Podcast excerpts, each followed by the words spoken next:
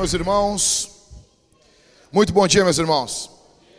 Meu nome é Jackson, sou um dos pastores aqui da Vintage. É uma alegria muito grande nós estarmos juntos. Nós estamos em uma série de sermões nesse mês de janeiro chamado Sermões de Encorajamento. Vá, abra sua Bíblia em Filipenses capítulo 4, fique lá, por gentileza. Não fecha, tá bom?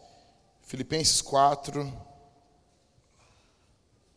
E a gente vai trabalhar hoje no verso 6, no verso 9. Não fecha, tá bom?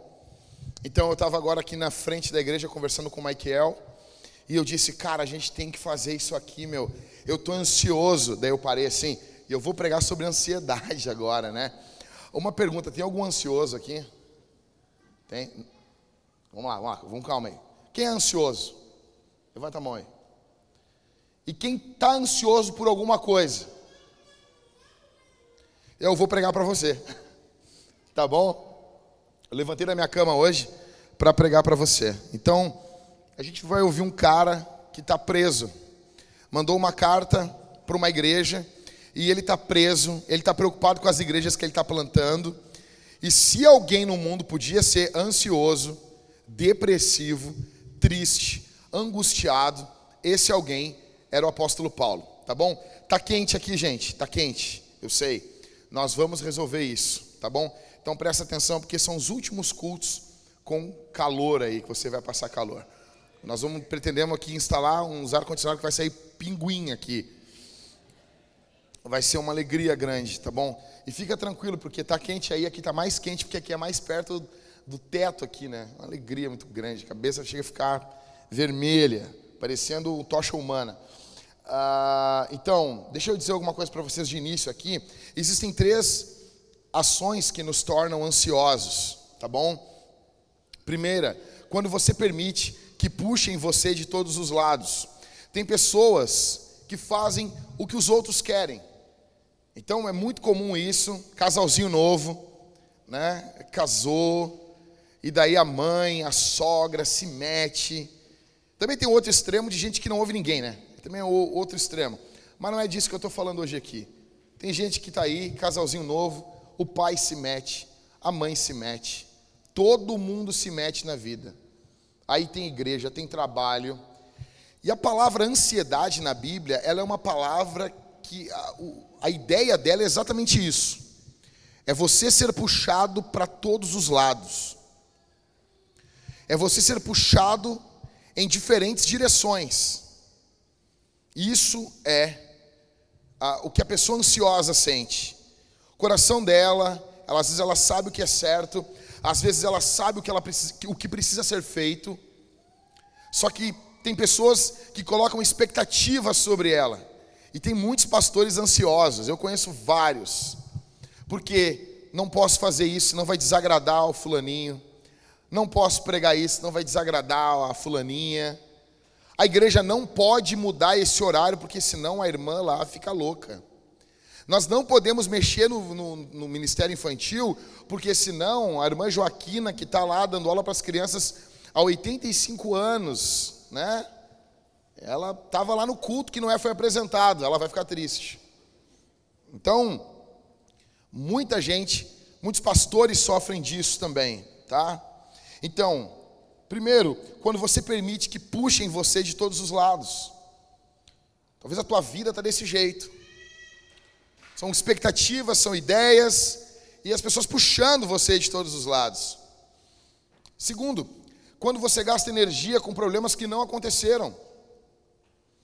Vai ter gente que vai fazer uns estudos aí, eu não sei como é que eles fazem isso, mas tem gente que diz que é o seguinte: em torno de 90% do que a gente pensa e se preocupa não acontece. Não ocorre. E provavelmente tem gente aqui hoje preocupado com coisa que nunca vai acontecer. Que nunca vai ocorrer. Então você fica apavorado. Terceiro, quando você imagina um futuro sem Jesus, você está tão preocupado, está tão ansioso, está tão pensativo com o futuro, que você olha para o futuro e só pensa em problema, e não pensa que Jesus vai estar lá. A ansiedade vai roubando a tua força. O problema nem ocorreu ainda. As coisas não deram errado. A ansiedade vai roubando as tuas forças, roubando, roubando. E quando o problema vem, porque às vezes ele vem, e pode ser que ele venha, quando vem, tu já perdeu todas as suas forças. Tu já perdeu todas, todas, todas as tuas forças. Então, cara, esse terceiro ponto aqui, ele é o fruto da incredulidade. A incredulidade quer gerar em você exatamente isso. Que você imagine um futuro sem Jesus. Que você viva um futuro sem Cristo. Seguinte, vamos ouvir um cara que tinha tudo para ser ansioso. Vamos, vamos, vamos parar um pouquinho, sabe? Ei, ei, ei, ei cavalo, segura. Oh, oh, oh. Para. Vamos ouvir um cara que tinha tudo, tudo, tudo para ser ansioso. O nome dele é Paulo. Algumas coisas eu quero trabalhar com vocês aqui em Filipenses, capítulo 4, do verso 6 ao verso 9. São quatro versículos apenas. A primeira coisa para nós triunfarmos contra a ansiedade. Não adianta só vencer, eu tenho pensado muito nisso. Muita gente chega e diz assim, cara, eu quero vencer a pornografia. Vencer para mim não dá, é pouco. A gente tem que triunfar o inimigo tem que ser humilhado, esmagado, entendeu? Senão ele levanta e destrói você. Pastor, sério, sério, é exatamente isso. Então você tem que triunfar, não é sobre pessoas que eu estou dizendo, é sobre vícios, sobre problemas. Nós precisamos literalmente triunfar sobre a ansiedade. Você talvez tenha gente com problema com pornografia aqui, você precisa, como eu preguei um sermão aqui para os homens uma vez, como explodir a pornografia. Sabe aqueles aqueles drones que vão voando? Aí tu vê, só vê aquele, aquele clarão assim. Aquelas, aqueles, aqueles trailers dos, dos blockbusters americanos, né? Sabe, sempre tem um. E dentro uns violinos, assim, né? É isso aí. É isso aí que a gente precisa, tipo Transformers, né? É isso. É isso aí. Imagina a ansiedade aqui. Que, que a gente. Não, a gente tem que explodir com a ansiedade. Como que a gente explode com ansiedade? Como que a gente entra nesse ano não sabendo o que tem pela frente, porque a gente não precisa saber.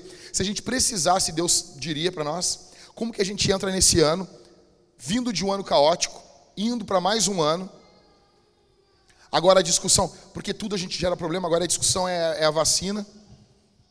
E eu sei que tem um monte de gente com várias ideias. E beleza, eu, eu nem quero entrar nesse terreno aí. Fica para você. Fica para você, tá bom? Então daí a gente briga por tudo, cara. Como que a gente entra nesse período? Como que a gente vive nesse, nesse período de ansiedade, de gente ansiosa? Em primeiro lugar, nós devemos orar corretamente. Olha o que diz Filipenses, capítulo 4, do verso 6 ao verso 7. Paulo dizendo: Não fiquem preocupados. Outras traduções: Não fiquem ansiosos. Não fica preocupado. Aí tu pensa assim: Ah, mas eu posso ficar preocupado com algumas coisas. É normal, né? A gente pensa muito na. Pastor pensa muito. Não, não, mas na obra de Deus pode. Na obra de Deus a gente pode ficar preocupado. Aí tem um salvo-conduto. Aí Paulo diz: Não fiquem preocupados com o quê? Com o quê? Ô Vintage, vamos lá. Com, com coisa alguma, com nada, não, com nada. Não fiquem preocupados com coisa alguma, mas aí tem o contrário. Ou seja, vamos lá, interpretação de texto. Não fiquem preocupados com coisa alguma, mas. Ou seja, o, o contrário de preocupação. Em tudo sejam conhecidos diante de Deus os pedidos de vocês. Pela o quê? Pela oração e pela súplica e com ações de graças. Aí Paulo diz: "E a paz de Deus, que excede todo entendimento, guardará o coração e a mente de vocês em Cristo Jesus". Então, o nosso coração, a nossa mente está perturbada.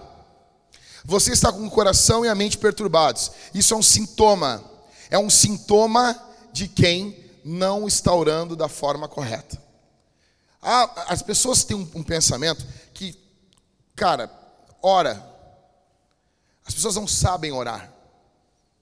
As pessoas não sabem orar. Os discípulos, os apóstolos, o, o, o tropa de elite de Jesus, o Dream Team de Jesus, eles chegam, sim, Jesus. Eles viram Jesus curando, viram Jesus ressuscitando, eles viram Jesus expulsando demônios. Eles não pedem assim, Jesus, ensina a gente a expulsar demônio aí. Eles não dizem isso. Jesus, ensina a gente a multiplicar pão e peixe. Eles não pedem isso. Jesus, ensina a gente aí, pô, dar um rolé em cima da água aí fazer um moonwalker, deve ser legal pra caramba esse negócio aí. Dançar uma dança do Barishnikov aí. Ensina aí. Não, eles dizem, ensina a gente a orar. Aí, normalmente, tu acha que Jesus vai dar aquelas respostas que Jesus dá, tipo o mestre dos magos, sabe? Sempre dá uma resposta do contra, assim. Cara, é isso, meu. Líder é isso.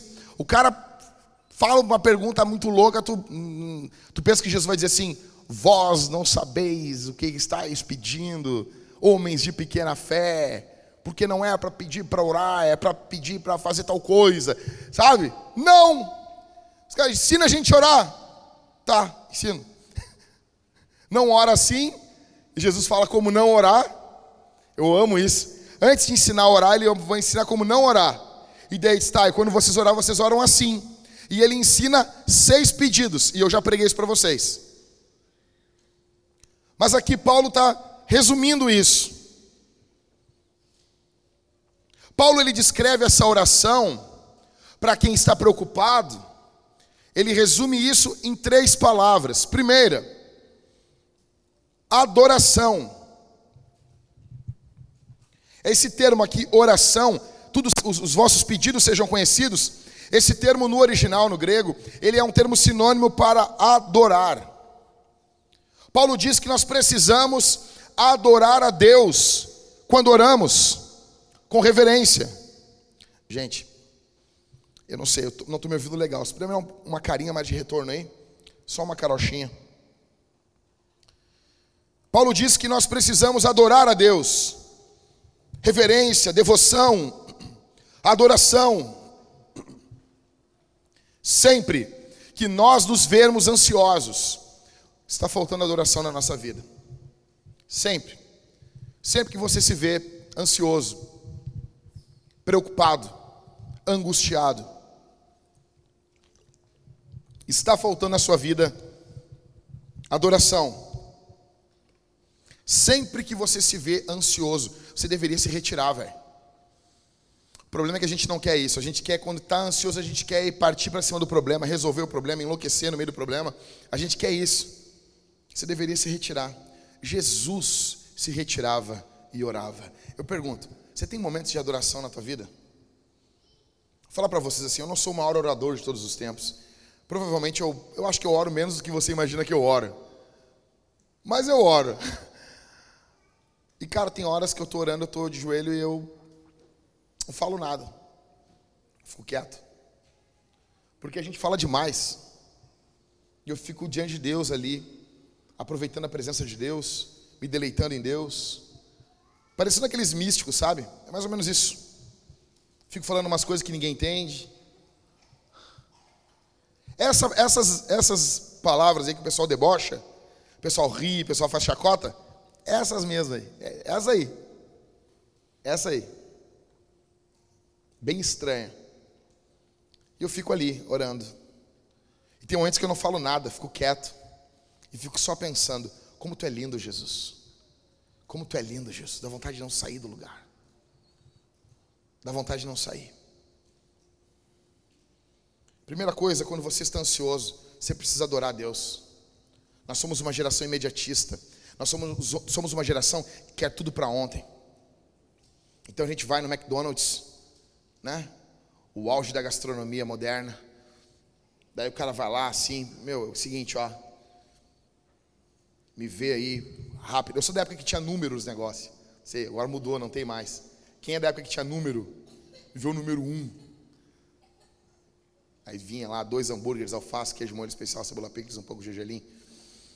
Aí Big Mac, é Big Mac. Aí, cara, veio aí. Aí o negócio demorou, tipo, cara, demorou um pouquinho mais. Tu já te sente ofendido. Tu já te sente assim, nossa. Aí uma mulher falou um negócio assim, e ela estava indignada, porque o lanche dela demorou nove minutos. Ela estava na minha frente assim, e ela disse assim: Ei moça, eu estou em um lugar que o nome chama-se fast food. E demorou nove minutos. Uau, né? Uau! Fato é que se alguém quer conhecer a Deus, nós vamos ter que demandar tempo para Deus. Ontem eu, eu, abri a caixa de perguntas, é, para mim é um experimento social fenomenal. A caixinha de perguntas, é que tem muitas coisas que as pessoas perguntam que eu nem boto, porque são coisas cabeludas, entendeu? O Éder entende ali, né? Tô brincando, o Éder não entende isso. Mas sim, são coisas loucas, assim. Aí o cara pergunta, pastor, eu trabalho e faço isso e faço aquilo e tenho filho e como que vai sobrar tempo para ler a Bíblia e não sei o que? Ele disse, oh, sai do Instagram, ô jumento. Sai aí, velho. Sai aí, cara. Um episódio do Friends, episódio do The Big Bang Theory ali, que é, é 20 minutos, é leitura da Bíblia do dia. E tu nunca viu um episódio só. Nunca. Oração. Aí Paulo segue dizendo: os pedidos de vocês sejam conhecidos, né? Pela oração. E segundo, pela súplica. Devemos apresentar todas as nossas necessidades para Deus. Eu amo quando os pastores. Eu estou lendo um devocional de um pastor americano, ele fala: ah, oração não é só pedir. E eu amo quando os pastores fazem isso. Eles estão querendo que você tenha um relacionamento com Jesus. Ok, eu estou dentro, nós estamos no mesmo time. Mas deixa eu dizer uma coisa para você. Resumindo, resumindo aqui para nós: oração é pedir também. Não vou pedir. Aí Tiago assume a palavra e diz assim: então tu não vai ter nada. Nada tentes porque não pedis. Peça. Peça. É a mesma coisa que tu tem assim, cara, tu tá cheio de coisas. Aí tem uma agenda. Aí tu coloca os teus compromissos na agenda, meu, tu fica leve. Parece uma propaganda de absorvente feminino. Tu fica leve. Entendeu? Sempre livre. Sempre livre. Íntimos gel com abas. Ah, por que, que tem uma pessoa assim em cima de um monte pegando um vento? Eu não entendo isso. Sempre livre. Minha irmã, tu não está assim. O Enzo está gritando do teu lado. Tu não está no monte. Tá bom? Então, peça. Aí tu pede, tu tira esse peso das tuas costas. Vai anotando aí, meu, mas vai anotando para viver isso aqui, tá? Aí ele segue, segue, né? Oração, súplica e ação, ações de graças. Ou seja, tu não está olhando só para frente está olhando para o passado e tu está vendo o que Deus já fez por você. E deixa eu te dizer uma coisa, meu irmão: Deus já fez muitas coisas por você. Deus fez muitas coisas por você. E o cara veio ontem e perguntou assim né, lá no Instagram, disse assim: ah, Pastor, tu não achou que ficou muito barato assim para Caim? Né? Caim matou Abel. E eu acho que ele não está lendo Gênesis, acho que ele está vendo Gênesis. E ele está muito indignado, assim. Né? Ok. Tem lá a, a, a serpente ali da Pixar, né? Toda, toda animadinha. E eu acho que ele está vendo Gênesis. E está muito indignado, e caindo, não, pô, eu disse, cara, tu tá aí peidando, né? Fazendo nada. E tu era para estar tá morto também. Sabia que tu era para estar tá morto? Você cometeu pecados tão terríveis na sua vida que você já devia ter morrido há muito tempo.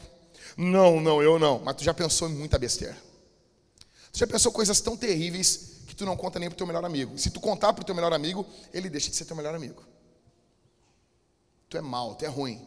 Tu é bicho ruim. A Suna fez essa semana um vídeo, a esposa do pastor Maicon, ela fez um vídeo sobre adoção. Aí tem muita gente que não quer adotar, né?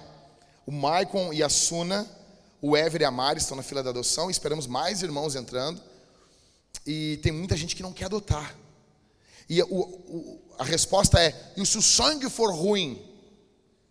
Não, alguém já ouviu isso aqui? O sangue é ruim. Deixa eu dizer uma coisa para você. Não, nós vamos fazer isso aqui de novo. Esse, eu gostei disso aqui. Não vou fazer sempre. Fica tranquilo. Olha para quem está do teu lado e diz assim: aperta a mãozinha assim. Não, ou dá um soquinho. Soquinho do corona. Vai. Vai aí, dá um soquinho. Diz assim: Meu irmão. Vamos lá, gente. Vai, Cauê. Faz esse negócio aí. Meu irmão. Tu é sangue ruim. Aqui é um culto desmotivacional. Tu vai no lugar, tu ouve, você é eleito, você é amado, você tem um peido cheiroso. Não, aqui não, aqui você é sangue ruim. Só tem um sangue bom, é o sangue de Jesus. Eu sei, é clichêzão, né? Clichêzão de pastor tiozão, mas é isso mesmo. A Bíblia diz: há poder no sangue de Jesus. Eu amo, eu amo esses historinhos assim no, no som, oh, oh, Ricardo. Dá uma emoção assim. Tu não sabe se o som vai voltar assim. É bom. Mantém o pregador orando. É isso aí. Deus abençoe vocês, meus irmãos. O som da igreja sempre me manteve orando. Olhem por nós, nós precisamos de um som bom. Coitados dos rapazes ali. Vamos lá, então. Ações de graças. Tu olha para Deus, agradece. E tu vai agradecendo a Deus e tu vai notando, pô, mas até que Deus já fez bastante coisa por mim, hein? Até que Ele já fez bastante coisa. E isso vai, vai dando para você alegria e coragem no que Deus pode fazer. Beleza, então assim, o que, que Paulo está falando? Alguém está preocupado, ansioso, é você. Estou pregando para você. Aí Paulo diz: Não fica preocupado, mas o que, que é para fazer? Conhecido diante de Deus os pedidos de vocês pela oração, pode substituir por adoração aqui. Então você chega diante de Deus e você começa a, a oração dizendo: Pai nosso, santificado seja o teu nome. Parece que Paulo está copiando um cara lá, um carpinteiro, né? Parece que eles eram amigos, eles andavam junto, né? Então assim, oração pela súplica. Aí tu começa, né? O pão nosso cada dia, tu vai pedindo. E com ações de graças, né? Vem o teu reino, blá, e amém. OK? Aí ele vai dizer o resultado disso. Verso 7. O que, que vai acontecer? O que, que ocorre? Aí ele vai dizer o resultado. O cara era ansioso, o cara adorou, pediu e agradeceu. E aí vai ter o resultado. E a paz de Deus, que excede todo entendimento, guardará o coração e a mente de vocês em Cristo Jesus. São três consequências. Quando a gente luta, eu não sei se tem aí a, o próximo slide, tem, eu não me lembro se eu passei. Esse aí. Não? Acho que não, né? Tem? Tem? Vamos ver aqui. Isso aí. Isso aí. Beleza três consequências de lutarmos em oração contra a ansiedade. A primeira consequência, a gente recebe o quê? O quê, meus irmãos? A paz de Deus. Primeiro de tudo, não é a paz do mundo. Jesus falou: A minha paz vos deixo, a minha paz vos dou. Não vou lá dou como o mundo dá. Não é a paz do mundo não é a paz das circunstâncias, não é a paz dos homens. Essa paz não é produzida por mar tranquilo, por ausência de problemas, porque daí é barbada, aí é barbada. Não, eu tô, tô com paz, paz. Meu, pastor, meu coração só tem paz, né? O pessoal até fala assim: o pastor ele não tem paz. Que paz é essa, velho? Essa paz assim, sabe? Tipo, feng shui. Essa paz incenso. Eu tenho vontade de pisotear esses negócios. Fico nervoso. Essa paz com som de cachoeira. Né? Essa coisa meio lua, xuxa lua de cristal. Só os antigos pegam essa referência. Ela, cara, anos 80 era um ano, um período louco demais. Sérgio Malandro era um príncipe encantado da Xuxa. Sérgio Malandro. Sérgio Malandro, ele era, vinha um cavalo branco, muito louco. Recebemos a paz de Deus. O mundo não conhece essa paz, o mundo não pode nos dar. Olha aqui, cara. Teve um, um, um, concurso para pintores de quadro. Tinha uns caras assim, tipo, tipo o Dé, assim, pintando. E o concurso era, no, naquele ano, tinham que retratar a paz. retratar no retrato, entendeu? O primeiro retratou um cara deitado em uma rede, numa praia, um mar calmo, a esposa muda. A Thalita não veio hoje, eu posso falar isso. Tô brincando, minha esposa é uma santa de Deus. E o cara ali, tranquilo, tentou aquele pintor retratar o que era paz. O segundo, um campo. Cachorros brincando. Minha cadela não estava junto. Cachorros brincavam. E ali tinha uma esteira no chão, um homem deitado lendo um livro, tomando um copo de limonada, um céu azul, pássaros cantando, todos alegres. Tentou o segundo pintor retratar o que era paz. O terceiro pintou um monte. Em cima desse monte, uma casa simples com uma chaminé, saindo uma fumacinha. Crianças brincavam na rua, borboletas voavam. Tentou o terceiro pintor retratar o que era paz, só que nenhum deles ganhou o concurso. O que ganhou foi o que pintou uma tempestade,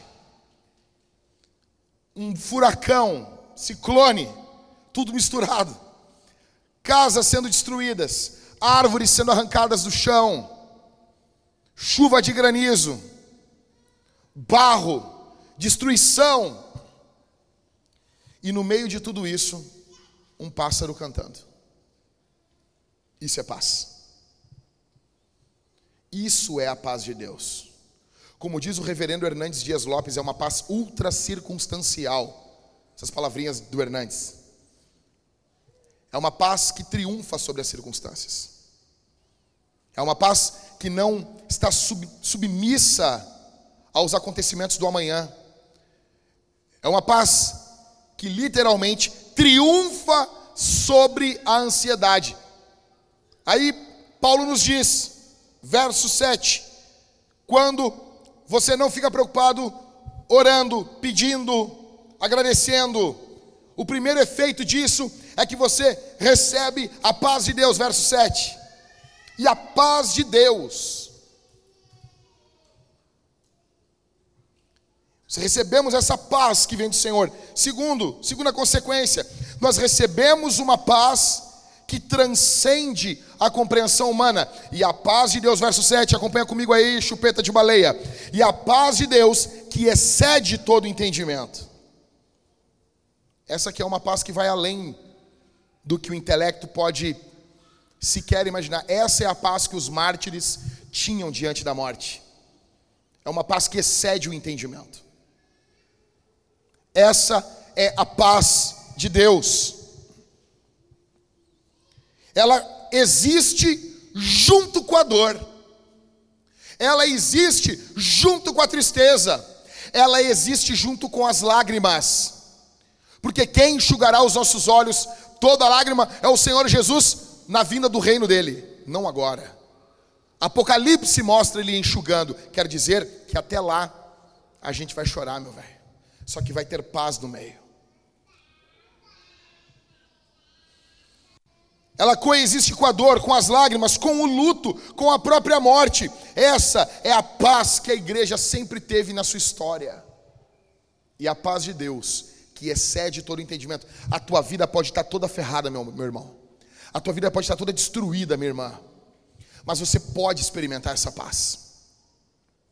Se você não estiver viciada em, em um, um evento místico, se você não estiver viciada em, em uma consequência de uma autoajuda, que autoajuda não funciona, porque o cara já precisa de ajuda, como é que ele vai se ajudar?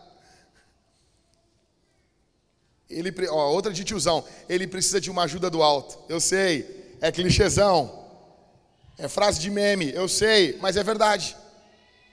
Mas é verdade. Terceiro, terceira consequência. Verso 7. Recebemos uma paz que é monta. Tá errado aqui, tá? Eu botei errado, perdão. Uma paz que monta a guarda, que coloca, estabelece uma guarda. Verso 7. E a paz de Deus, que excede todo entendimento, o que ela vai fazer? Hã?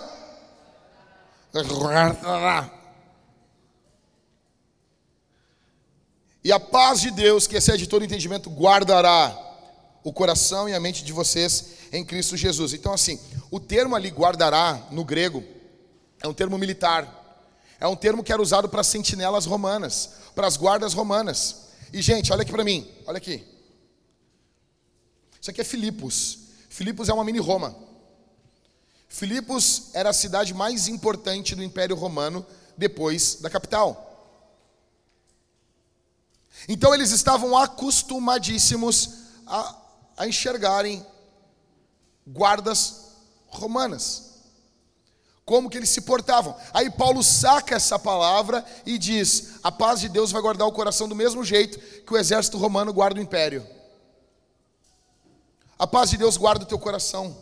A paz de Deus monta uma sentinela ao redor do teu coração e da tua mente, assim como um, um, um guarda, assim como um soldado fica vigiando a noite toda em uma torre para guardar uma cidade. A paz de Deus, que excede todo entendimento, vai guardar o nosso coração dos problemas internos. Paulo está dizendo isso. Teu coração, você pensa muita coisa errada. Isso aí, muito bom. Muito bom isso aí. Vamos quebrar essa televisão no final do, do culto aqui, botar fogo nesse negócio. Com muita paz.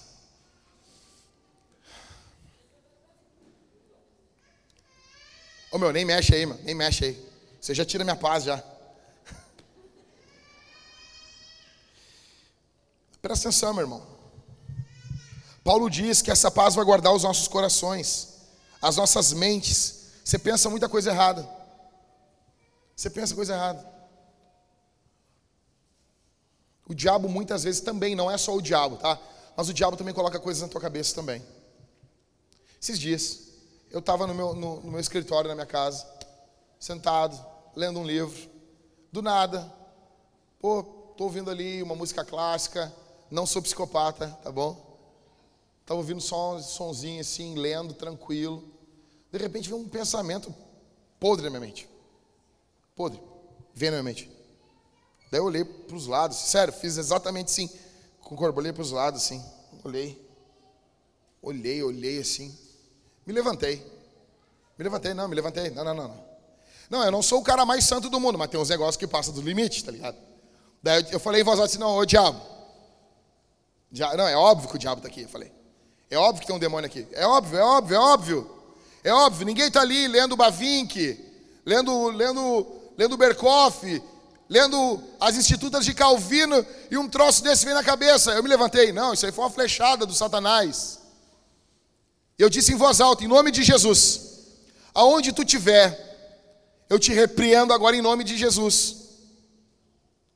Ah, pastor, não diz que isso não acontece contigo, velho. Não diz que isso não acontece com você também. Não venha aqui dizer que isso também não ocorre com você.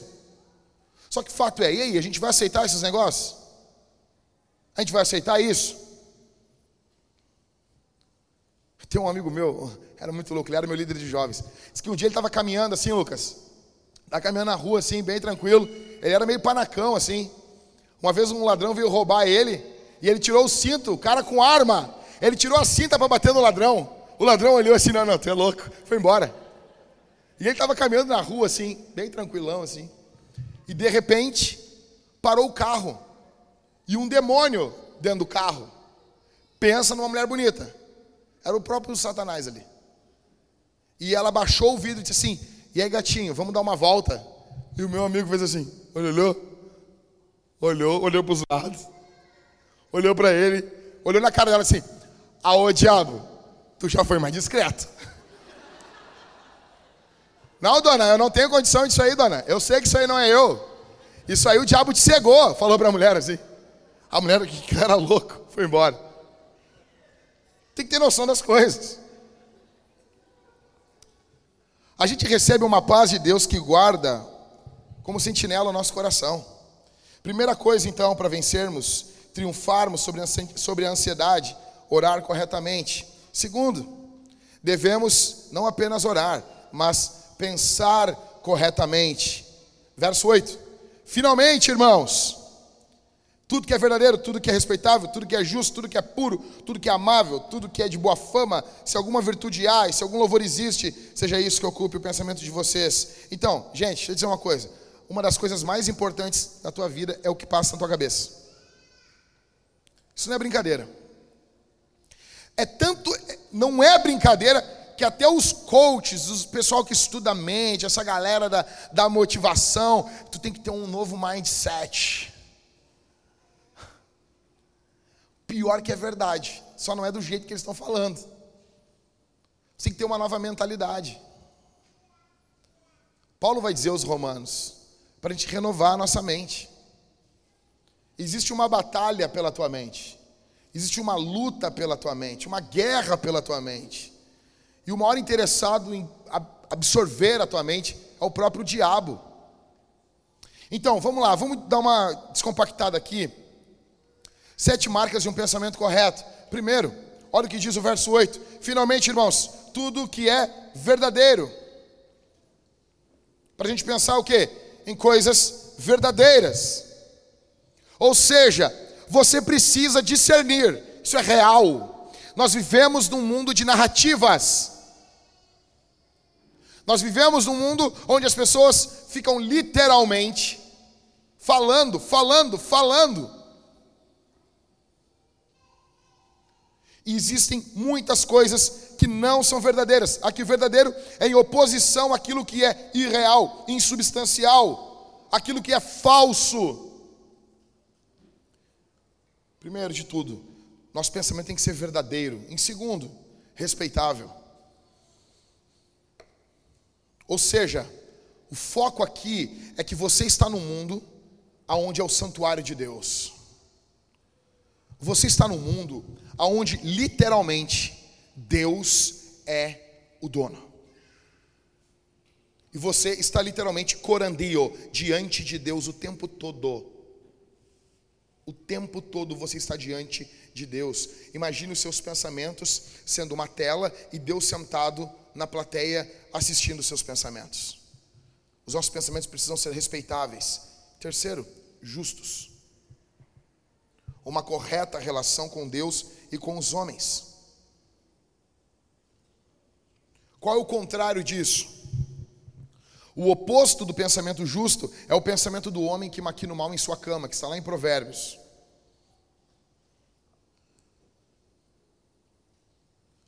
Quarto, puro. Pensamento puro. A palavra grega aqui é ragnos. Ela descreve o que é moralmente puro, livre de manchas. Se você tiver pensamento puro, você vai ter ações puras. Ninguém consegue por muito tempo. Ninguém.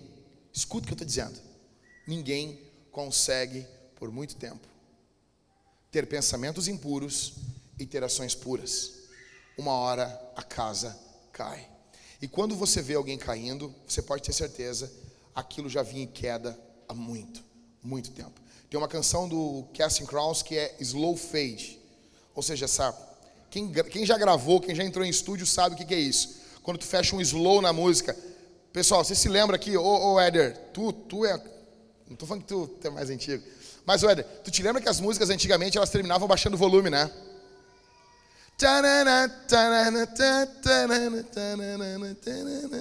O que, que era aquilo? Cara, o disco tinha um tempo limite. E daí os caras gravavam a vida, parecendo a música do Baitaca lá, parecendo o faroeste caboclo, 11 minutos. E daí quando chegava para botar no disco, o produtor dizia, não vai caber. Não é que era bonito botar slow ali, aquele fade. Não vai caber. Daí os caras, não, mete um, mete um fade. fade. É, no, no estúdio eles chamam, mete um fade out. Entendeu? Mete esse, saindo assim, esse, abaixando o volume assim. A queda, a queda em pecado é exatamente assim. Você está bombando, né? Tocando, cantando ali. Papa Don't Preach. Vai, essa é antiga, hein, Éder? Essa é antiga, né? Madonna bem louca cantando. Papa Don't Preach. Aí tá cantando ali quando vê, pum, começa a cair. A tua vida é exatamente assim. Se você não mantiver a mente pura, em breve, muito breve, suas ações vão ser impuras. Quinto, amável. Olha isso. Olha que coisa contracultural. Pensamento amável. Significado aquilo de agradável, aquilo que suscita amor. Sexto, boa fama. Um pensamento favorável, um pensamento sem falsidade. Sétimo, virtude, pensamento virtuoso, pensamentos bons, corretos. Ou seja, quer vencer, triunfar sobre a ansiedade, primeiro, ora direito. Segundo, pensa direito. Você quer que esse ano você não seja absorvido pela ansiedade? E eu vou dizer, por que, que o pastor Jack está pregando aqui? Porque eu sou ansioso. Ou seja, Deus bota um ansioso para ensinar ansioso. É um pecador ensinando pecadores. Como vencer o pecado? Pensamentos corretos. Terceiro, como triunfar contra, sobre a ansiedade. Em terceiro, a gente tem que viver de forma correta. Então, é orar de forma correta. Segundo, pensar de forma correta. E terceiro, viver de forma correta. Aí o apóstolo Paulo, o nosso velho apóstolo, diz no último verso, verso 9: O que também aprenderam, receberam, ouviram de mim, e o que viram em mim, isso ponham em prática. E o Deus da paz estará com vocês. Olha só, os, então, o que está acontecendo aqui? Os filipenses aprenderam, receberam, ouviram e viram. Eles aprendem, recebem, ouvem e veem. Aí Paulo diz: tudo isso ponham em prática. Deixa eu dizer uma coisa. Vai ter muita gente dizendo: isso é o Evangelho. Não é o Evangelho. Não é o Evangelho. Vou dar um exemplo. O pessoal que estava ali era Karina. Quem que estava ali fazendo evangelismo sexta-feira ali? Aqui da Vintage. Levanta a mão aí, Tamires. Levanta a mão com vontade, com alegria, com confiança. Entendeu? Como vencedor. Vamos lá. Tava a Tamires, o Gabriel, Karina. Tinha mais gente aqui, gente. A Mari, o Ever. Beleza. O Leandro. Leandro não precisa levantar a mão, Leandro. Só faz assim, ó. Só faz assim, ó. Só. Tira o firmo. Só um. O Leandro é o nosso Anakim. Nosso Nefilim. Leandro é uma benção. Benção de Deus. Benção. Leandro, cara, tiver um. Não, vou falar, não vou. Não, não. Vou te poupar, Leandro. Vou te poupar. Mas Leandro tá solteiro. Guri bom. Quer casar, um guri para um guri, guri, guri casar. Então é isso aí, gurias. Aí, ó, tá aí, ó. Tá aí. Tá para negócio. Eu confio no meu grupo, tá? Confio nesses guris, vão dar bom. Vão dar bom. Então, aí o pessoal olha as fotos, eu, eu amo ver, tipo, quando a Vintage site faz alguma coisa, ou vejo outras igrejas, sempre alguém comenta assim, isso é, é o evangelho verdadeiro. Eu amo isso. Por quê? Porque não é. Porque não é.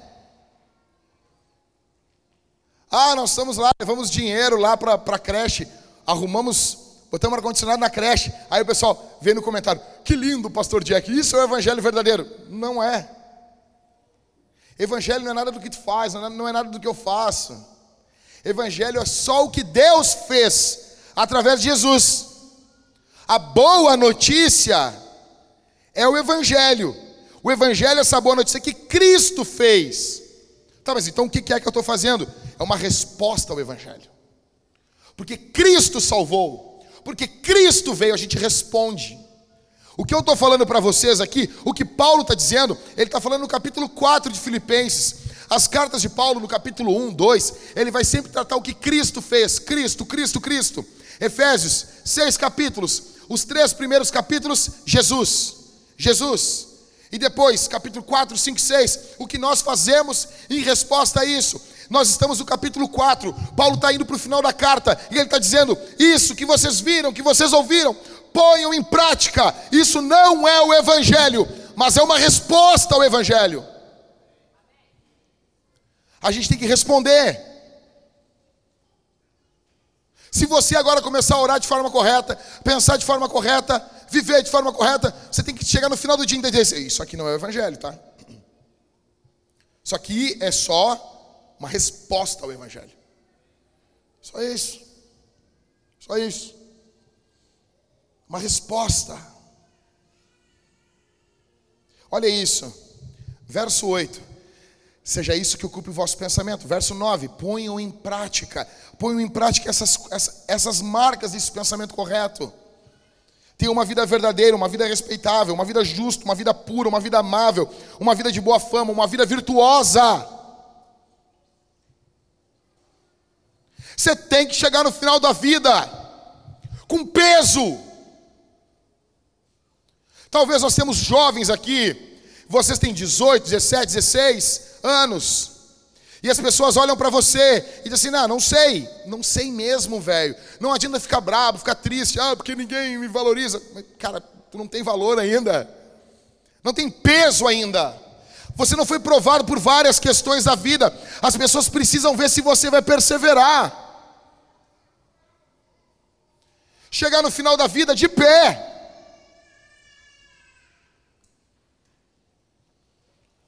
Vivam corretamente vivam de forma correta.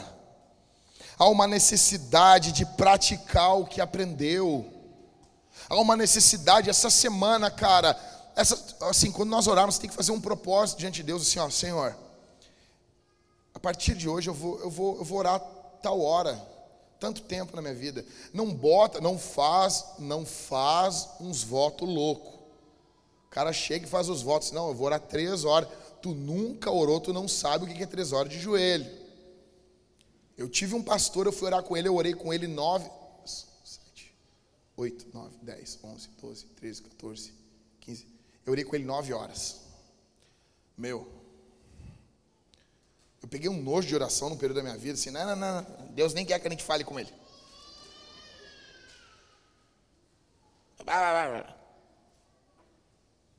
O velho não calava a boca diante de Deus.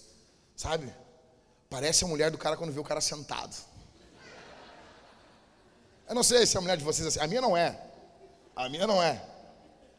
Mas tem mulher que se perturba ver o cara sentado. A minha não é assim. É? Tem mulheres aí que o cara sentou, já pede as três coisas. Parece uma estrela cadente. Vê, faz um pedido. Pode enxergar que faz um pedido. Entendeu? A minha não é assim. Vocês oraram um pouco. Eu não entendi os risos, mas tudo bem. E meu pastor orando, orando. Cara, então assim, não faz um voto de. O cara me chamou lá no Instagram, pastor, eu fiz um voto diante de Deus. E agora eu, vi, eu vejo que vai ser muito difícil. O que, que eu faço? Eu cumpre. Mas, pastor, não, não, não, não, negão, não, não, negão. Seguinte assim, ó. Cumpre. Só isso. Só faz. Deus não é teu bobo. Tinha uma frase de um amigo meu que dizia assim: Ô oh, meu, ô oh, Jack, Deus não é guri, meu. Deus não é guri. E é verdade. Deus não é guri. Deus não é guri. Você vai sair daqui, você vai chegar em casa e vai falar com a tua esposa assim. Uh, goteira. Não, tô brincando. M meu amor, Meu amor, a partir de hoje nessa casa a gente vai ter um tempinho de oração juntos. Você tem que buscar Deus. Aí ele vai dizer: Ele vai dizer o quê? Vive corretamente, ó aqui.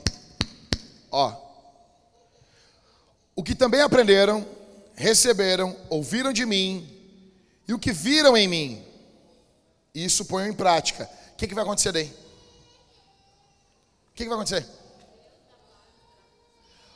Você se lembra que lá antes é a paz de Deus que vai estar com a gente? No verso 6. Não, verso 7. E a paz de Deus, E agora no verso 9 é o Deus da paz. Porque não existe paz sem Deus. E muitos aqui querem ter paz, mas não querem estar com Deus. Muitos. Deixa eu chorar, parecendo um culto puritano, é assim mesmo. Precisa de paz. Agora aqui para nós, velho, que contradição. Que contradição é um calvinista ansioso, né? O cara diz: não, Deus é soberano, Deus rege todo o universo. Aí tem citações da Instituta, tem citações de Jonathan Edwards, tem citações de John Piper, tem tudo. Só não tem aqui, ó. Só não tem aqui dentro. Só não tem tranquilidade aqui dentro. Só não tem paz aqui dentro. Que grande contradição. Deixa eu dizer uma coisa: se você é ansioso, você está no lugar certo aqui. Isso aqui é o lugar para ansioso. Você veio no lugar certo. Por quê? Porque aqui tem um salvador de ansiosos, ansiosos. O nome dele é Jesus. Ele não é ansioso. Jesus não é ansioso. Jesus veio a esse mundo. Podia ter agido de forma ansiosa. Ele começa o ministério dele com 30 anos de idade. Você imagina isso? Sabendo que ia ter ia ir para a cruz com 33, ele, não, tem que adiantar as coisas. Não, não, não, não, tudo no seu tempo. Começa o ministério com 30 anos. Tranquilo. Tá tranquilo. Camisa 10, veterano. O eu sou de todas as eras veio. E ele veio aqui. E ele sabia que depois de dois mil anos da sua morte, você ia aparecer na história. Ele ia trazer você à existência. Papai e mamãe dormiram, ouviram músicas para fazer bebê, você nasceu foi amado, vingou. Quando nasceu, parecia um mosquito borrachudo, cabeça e joelho. Estava na incubadora, meio feio, parecendo a terra de Gênesis 1, sem forma e vazio, mas vingou, carinha de joelho cresceu. Tá aí, gordo, lustroso, bem bonito, bem saudável, até demais. Você tá aí, coraçãozinho ansioso, coração, coraçãozinho nervoso. Jesus conhece você. Jesus é salvador dos ansiosos. Cristo é maior do que toda a tua ansiedade. Cristo é poderoso para transformar, resgatar você do lodo que você está envolvido. Olha o que diz 1 Pedro, eu amo o jeito que os apóstolos dialogam. Lancem sobre ele, sobre Jesus, joga, joga nele toda a vossa ansiedade, porque Ele cuida de você. Você tem noção disso? Não, essa aqui é para tatuar. Lança sobre Ele toda a vossa ansiedade, joga nele. Senhor, é teu. Eu estou preocupado com os meus filhos, preocupado com o meu futuro, preocupado com o meu trabalho, preocupado com ganhar pão, preocupado com plantação de igreja. Eu estou preocupado com isso. Gente, existem coisas que às vezes me impedem de dormir. Eu fico pensando em algumas cidades aqui do Rio Grande do Sul, eu fico pensando como que a gente vai alcançar essa gente? Como que a gente vai alcançar? Como que nós alcançaremos? Como que nós vamos proclamar o evangelho? E quantos de nós vamos ficando ansiosos? E eu venho orando durante tempos já, tempo, tempo, dizendo Deus, e nós começamos lá em 2015. Ali, não sei se a Linda do Júnior está aqui, não? Não está aqui. A Linda do Júnior no início ajudou a gente muito na Remadores. E a gente começou assim, nós vamos fazer uma, uma rede de plantação de igreja. E eu tinha um coraçãozinho juvenil, né? E nós, os pastores, nós vamos ser amigos, nós vamos financiar missões, nós vamos ir avançar com o evangelho. E daí foi se juntando pastores, pastores, pastores, pastores, que gostavam de discutir teologia e fazer piada fenomenais nos púlpitos das suas igrejas. Uns monstros pregando, homens de Deus. Mas não tinham essa noção, essa perturbação de não olhar só para o nosso umbigo. Legal, estamos com a igrejinha, vamos botar um ar-condicionadinho. Ah, as crianças vão vir fazer aquele coralzinho desafinado. E vida que segue, a igreja vai crescendo. Velho, isso aqui não basta. O Rio Grande do Sul é o estado com o maior número de suicídio do Brasil.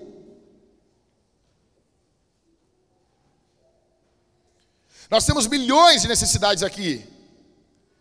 E eu orando, e orando, e orando, e orando, Deus, como nós vamos fazer, como nós vamos fazer, como nós vamos fazer.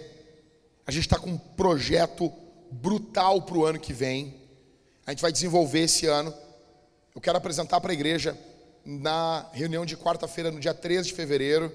Então, se tu quer saber de uma novidade, ó, fofoca de Deus, assim, tá? Vou te contar um negócio que nós vamos fazer, que vai envolver umas pessoas aí. Nós vamos falar dos outros. Vem. E eu orando a Deus, disse, nós precisamos. E daí eu conheci um cara, conheci um, um, um homem de Deus, casado, apaixonado por Jesus, apaixonado pela sua esposa, que ama a igreja, louco também. Ele está hoje com a gente aqui, eu queria que ele ficasse de pé ali. Alexandre, a Jaque ficasse de pé. Você tem uma filhinha também. E o Alexandre, essa bênção de Deus na nossa vida, a Jaque, a gente teve ali na casa deles. Obrigado, gente. Obrigado pelo carinho. A gente esteve ali visitando eles, entrevistando eles essa semana. E nós estamos começando, vamos ser uma igreja mãe da igreja ali em Lajeado, aonde o Alexandre vai estar servindo como plantador ali. Ele já está com o grupo base. E o Michael estava junto, o Pedro estava junto comigo, a gente foi nos lugares, fomos, fomos ver, e cara, tem um lugar muito, muito bom em Lajeado. É dentro de uma galeria, não sei, Michael, tu tem aquela foto da galeria aí? Tu pode mandar ali para os guri. É, esses são os melhores momentos que as coisas ocorrem.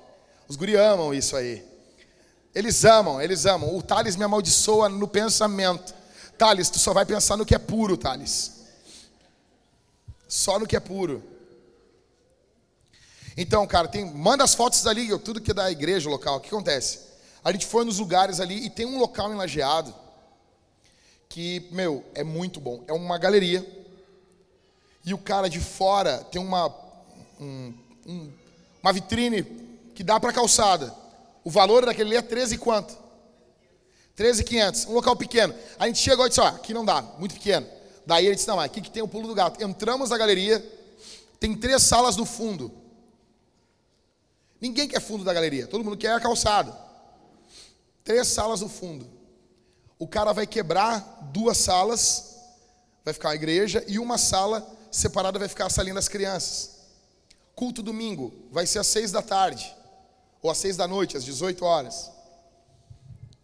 Não, a galeria não abre no domingo, eles vão abrir.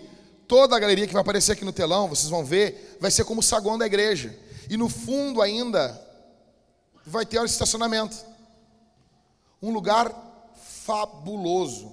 E é no centro, ou perto do centro. É no centro de Lajeado. Cidade bonita, gente. Sabe? Muito legal lá. Consegue aí? Então, toca a ficha. Para vocês terem uma noção. Aí eu pergunto assim: será que Paulo ficava ansioso por plantar a igreja? Será que Paulo não estava falando um pouco para ele isso aqui também? Pensando nas igrejas da Ásia. Ó, essa é a galeria. Essas lojas aqui ficam todas fechadas. Essa primeira loja aqui, ela, ela é que dá para a rua. Lá no fundo vão ter três salas e atrás lá vai ter o um estacionamento lá no fundo enorme. E isso aqui vai ser o saguão da igreja nos domingos. Você tem noção disso? Aí conseguimos um desconto com o dono ainda. As três salas, ele queria 2,200. Aí, os dois primeiros meses, 1.800, quatro meses por 2.000 e do sétimo mês em diante, 2.200. Aí nós fizemos assim, Alexandre, nós vamos nos responsabilizar por um ano, podendo prorrogar por dois anos. E nós vamos nos responsabilizar com mais coisas também que a gente conta com vocês. A igreja vai começar do zero. Como que vai ser? Nós vamos acertar, o Alexandre vai conversar com o dono essa semana. Nós vamos acertar os valores. E o seguinte, atenção. Eles vão começar já os cultos e vão ir, ir trabalhando na igreja. Pintura, banco, falta tudo, gente. No início, meu, é traz banco de praia, cada um traz seu banco. compra lá, traz. É assim, velho. Assim. Aí traz os bancos, começa, e no dia 23 de maio, dá para anunciar, Alexandre? E no dia 23 de maio, aniversário da Vintage, dia de Pentecostes, dia que foi inaugurada a igreja em Atos 2, nós vamos ter a nossa festa aqui nos dois primeiros cultos, e às seis horas, nós vamos tudo se tocar antes lá para Lajeado. Vai ser uma loucura. Ó, para quem não gosta de igreja vai ser um inferno, mas para quem ama igreja vai ser o céu. E nós vamos lá, cara, perturbar, já perturbar o estacionamento com nossos carros, perturbar o, o, o culto com as nossas crianças chorando, e nós vamos estar tá lá encorajando os irmãos, se alegrando com os irmãos. O Alexandre vai estar tá pregando um sermão poderoso. O Alexandre é tocha de fogo, né, meu? Ah, salsichão de fogo, muito louco. Os guris chamavam os, os guris na, na igreja assim. Esse aí é a linguiça de fogo pregando. E Alexandre, isso é uma benção, cara. Então, tem mais foto? Não, essa aí só. Pode fechar aí. Ou seja, meus irmãos. Ou seja, a ansiedade quer paralisar a gente. Deixa eu dizer uma coisa para vocês. Estou terminando aqui. Ó. Semana passada nós estávamos ferrados de grana, ferrado, ferrado, ferrado, ferrado, ferrado. Aí eu fiz uma besteira. Eu me, cara, eu, eu não sei. Eu sou muito, eu sou muito, eu sou muito infantil, muito juvenil, né? Eu tenho que ouvir os pastores mais velhos, né? Aí eu dizendo para vocês assim, gente, tá difícil. Quando eu anuncio para a igreja que tá difícil, aí tem gente que mete a mão no bolso e oferta e dizima. Aí nós recebemos uma oferta de 12 mil reais. Aí eu, imbecil, juvenil, pensando que a gente pode ter uma igreja de relacionamento tranquilo, né? Que a gente não precisa ficar tocando terror do púlpito, que aqui é diferente, que aqui não é que nem igreja caça-níquel. Não, não, na vintage é diferente. Eu, de forma juvenil, cheguei no, cheguei no grupo da igreja. Gente, ganhamos uma oferta de 12 mil, vamos pagar as contas esse mês. Sabe o que aconteceu semana passada? Não teve nada praticamente de oferta. Porque o nosso povo tem o coração avarento. O povo aqui, eu estou falando os membros da nossa igreja. O nosso coração a gente quer livrar o máximo para nós. Azar que a gente está sugando um pastor. Azar que esse cara, depois de oito, nove anos, ele parece filho dele quando começou a plantação. Azar. A gente suga, suga, suga, suga. E depois a gente contrata outro. Deixa eu ver, deixa eu dizer isso para vocês. Não teve nenhuma oferta semana passada por cartão, nenhuma, nenhuma. As entradas foram mínimas semana passada. Foi a semana que eu anunciei no grupo da igreja que nós ganhamos uma boa oferta de fora da igreja, de gente que não está congregando aqui. E é sempre isso, cara. É sempre isso. E isso que me enlouquece aqui nessa igreja, velho. Fico louco aqui, isso aqui, cara. Eu duvido que se a gente for em qualquer outro lugar do Brasil, vai ser assim, velho. Eu estou há nove anos sem férias, pomba. E eu estou aqui querendo que a gente plante igreja, caramba. E fica o tempo assim, o tempo todo, o tempo todo. Será que é só da minha casa que eu posso tirar? Na boa, eu não queria falar isso aqui, mas eu duvido que tenha alguém aqui mais ofertante, mais dizimista que eu nessa igreja. Eu duvido. Se pegar os relatórios e nós botar, eu duvido. Ah, pastor, mas tu está dando dinheiro que vem dessa igreja. Mentira, cara. Principal renda minha não vem daqui. Nós estamos diante de um desafio. Nós vínhamos ontem na casa do Maicon e nós vínhamos dentro do carro a Talita com enjoo, mal da gravidez, a Mariane, o Everton e eu, pensando, quebrando a cabeça com as finanças, quanto nós precisamos para ser uma igreja decente, que lida bem com o dinheiro. Porque sabe qual é o problema? Tu não cuida bem do teu dinheiro, tu é um mau, tu é um mau mordomo, tu não economiza, tu não junta, tu não tem a tua vida organizada. O que, que ocorre? Tu quer que a igreja viva do mesmo jeito, mas é o povo de Deus. Nós não vamos fazer assim, com os recursos que Deus nos dá. Nós vamos sim honrar com a nossa palavra com o dono desse prédio aqui. Nós falamos para ele que teríamos um fundo de emergência caso não pagássemos aluguel. Nós já começamos a depositar dinheiro nesse fundo. Uma pessoa decente, ela trabalha. Se você tiver um trabalho fixo de carteira assinada, tu tem que ter no mínimo seis salários guardados para uma eventualidade. Isso é gente madura, com finança madura. Se você for um autônomo, tu tem que ter 12 meses de salário guardado. É normal isso. É normal. Nós vamos ter, eu falei para o Everton, nós teremos na Vintage 12 meses, vamos começar com seis. Seis meses de gastos que a gente gasta, nós vamos ter numa conta isso, velho. Para uma emergência. Para uma emergência. Vai ter emergência durante. A gente não tem isso. E nós vamos ter. Nós queremos, assim, muito em breve, muito em breve eu digo até a metade do ano, estourando até o final do ano, tirar 10% da nossa entrada para a plantação de igreja. Olha aqui para mim, gente. Quando você dizima, você está agindo por fé. Oferta, você está agindo por fé. Você está dizendo que o teu provedor não é o dinheiro, o provedor é o Senhor. Então você tira e você entrega. Deus colocou uma coisa muito clara no meu coração. Os pastores precisam agir por fé na igreja. Então nós vamos, a igreja vai dar o dízimo para a plantação de igreja na Remadores do Sul. Ok? E nós precisamos ter essa mentalidade. Nós precisamos ter essa mentalidade. Precisamos.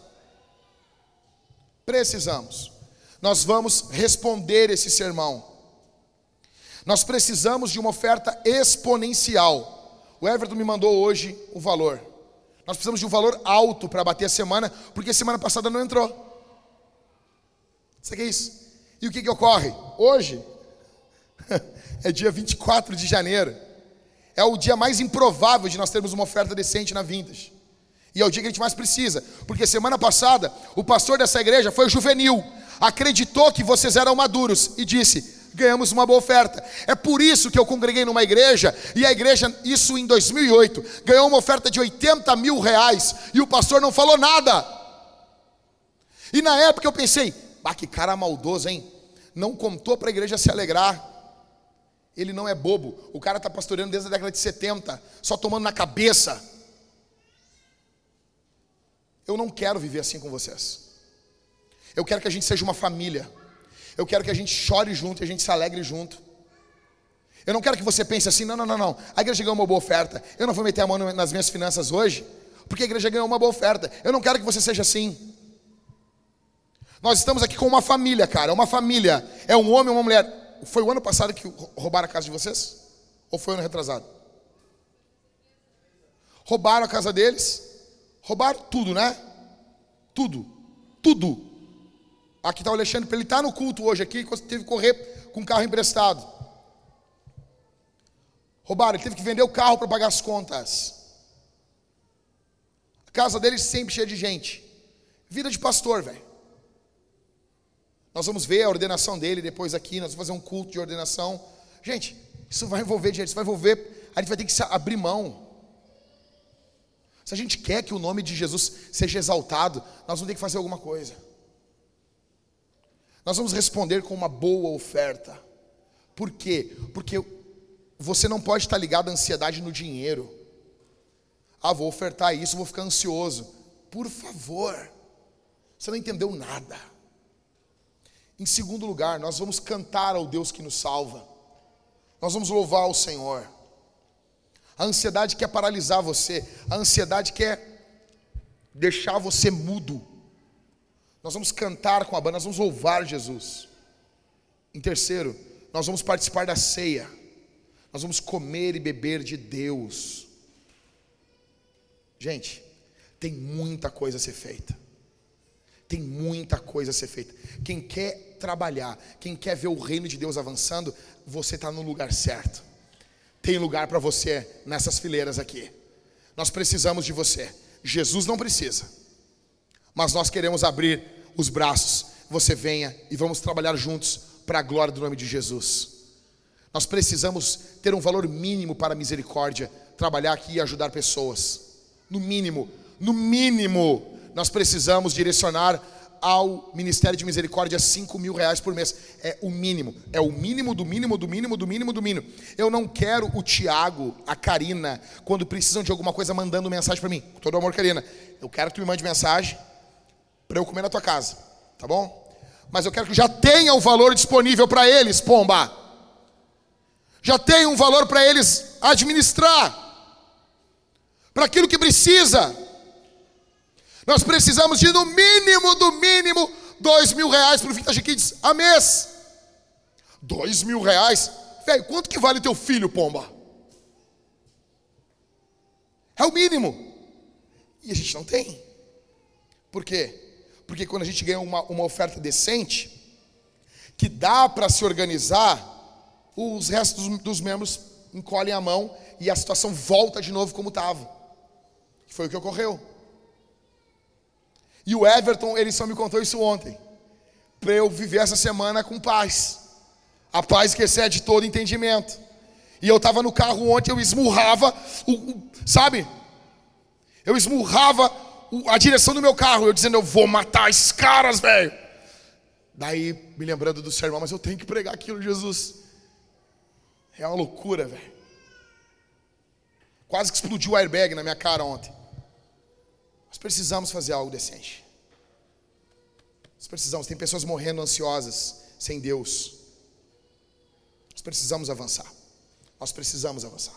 Nós vamos comer e beber de Deus. Você vai vir. Você vai vir pedindo perdão pelo seu pecado, perdão pela sua ansiedade, perdão pela sua avareza, perdão pelo seu egoísmo, perdão pelo seu egocentrismo, perdão, perdão, perdão pela forma como você lida com a obra de Deus, perdão por tudo. Tem um Salvador aqui. O nome dele é Jesus. O nome dele tem que ser conhecido, é tudo sobre Jesus. Você vai vir, você vai pegar o pão, você vai mergulhar no vinho, cálice bronze, ou no suco, cálice dourado. Você vai estar comendo e bebendo de Deus. Você pode ser curado por Jesus nesse momento. Se você tem doença, peça. Pastor Everton ou pastor Michael vão ungir você. Jesus cura, Jesus transforma, Jesus levanta. Vamos responder o Senhor? Vamos ficar de pé? Vamos responder Jesus. Não dispersa, não dispersa, não dispersa, não dispersa, fica de pé, focado. Vamos orar nesse momento. Eu peço nesse momento que vocês orem. Alexandre, vem cá na frente, tu, a Jaque e a Nenê. Vem cá. Vem cá na frente, vou pedir. Nós já vamos orar, o pessoal da ceia já vem aqui. Peço que você levante as mãos para cá, meus irmãos. Levante as mãos para cá, vem aqui na frente aqui. Por favor. Isso. Levante as mãos em direção a eles aqui. Nós vamos marcar a ordenação pastoral dele. Esse é um servo de Deus, eu conheço ele há mais de ano. É um homem que ama Jesus, apaixonado pela sua esposa, apaixonado pela obra de Deus. Nós vamos ver o reino de Deus. Isso aqui é a primeira semente que a Vintage está plantando no sul do Brasil. Deus deu uma palavra para nós. É o sul, é o local mais necessitado do evangelho do Brasil. Nós fomos chamados para o sul. Não estamos desprezando as outras regiões, mas as outras regiões estão muito melhores do que nós. Nosso chamado é para o Rio Grande do Sul, Santa Catarina e Paraná. Nós fomos chamados para isso, tá bom? Levante as mãos, feche os seus olhos. Nós vamos orar por essa família. Nós vamos orar. Levante sua voz nesse momento, meu irmão. Eu conto com você, meu irmão. Levante a voz, levante a voz, os homens aqui. Eu conto com vocês. Nós não plantamos igreja sem uma masculinidade forte. Homens, levantem suas vozes. Orem, orem aqui, orem por eles. Alexandre, pela Jaque, orem em nome de Jesus. Levante a voz, meu irmão. Pai, aqui está esse casal tão amado. Aqui está o Alexandre. Aqui está a Jaque. Senhor, nós cremos no avanço do Evangelho no estado do Rio Grande do Sul. Nós cremos no avanço do Evangelho no estado do Rio Grande do Sul. Usa esse casal Use esse casal poderosamente. Que toda arma do diabo contra eles não prospere. Senhor, abençoa eles financeiramente. Dá um bom carro para eles. Ó Deus, ajuda os teus filhos. Aumenta suas posses. Para que o evangelho seja se espalhe em lajeado. Em nome de Jesus. Em nome de Jesus. Abençoa essa família, Senhor. Abençoa essa família. Em nome de Jesus Dá poder espiritual quando Alexandre pregar, Senhor. Use ele como teu arauto na cidade de Lajeado. Em nome de Jesus, que demônios sejam expulsos, cadeias sejam quebradas, que vidas sejam libertas, convertidas. Baixe o poder do teu evangelho. Em nome de Jesus. Em nome de Jesus. Em nome de Jesus. Nós vamos continuar orando, adorando a Deus. A banda vai cantar. E quando a banda começar a cantar agora, você vai sair do seu lugar e vai participar da ceia junto conosco aqui, confiando em Jesus. Amém? Amém? Amém, meus irmãos? Aplauda o nome de Jesus.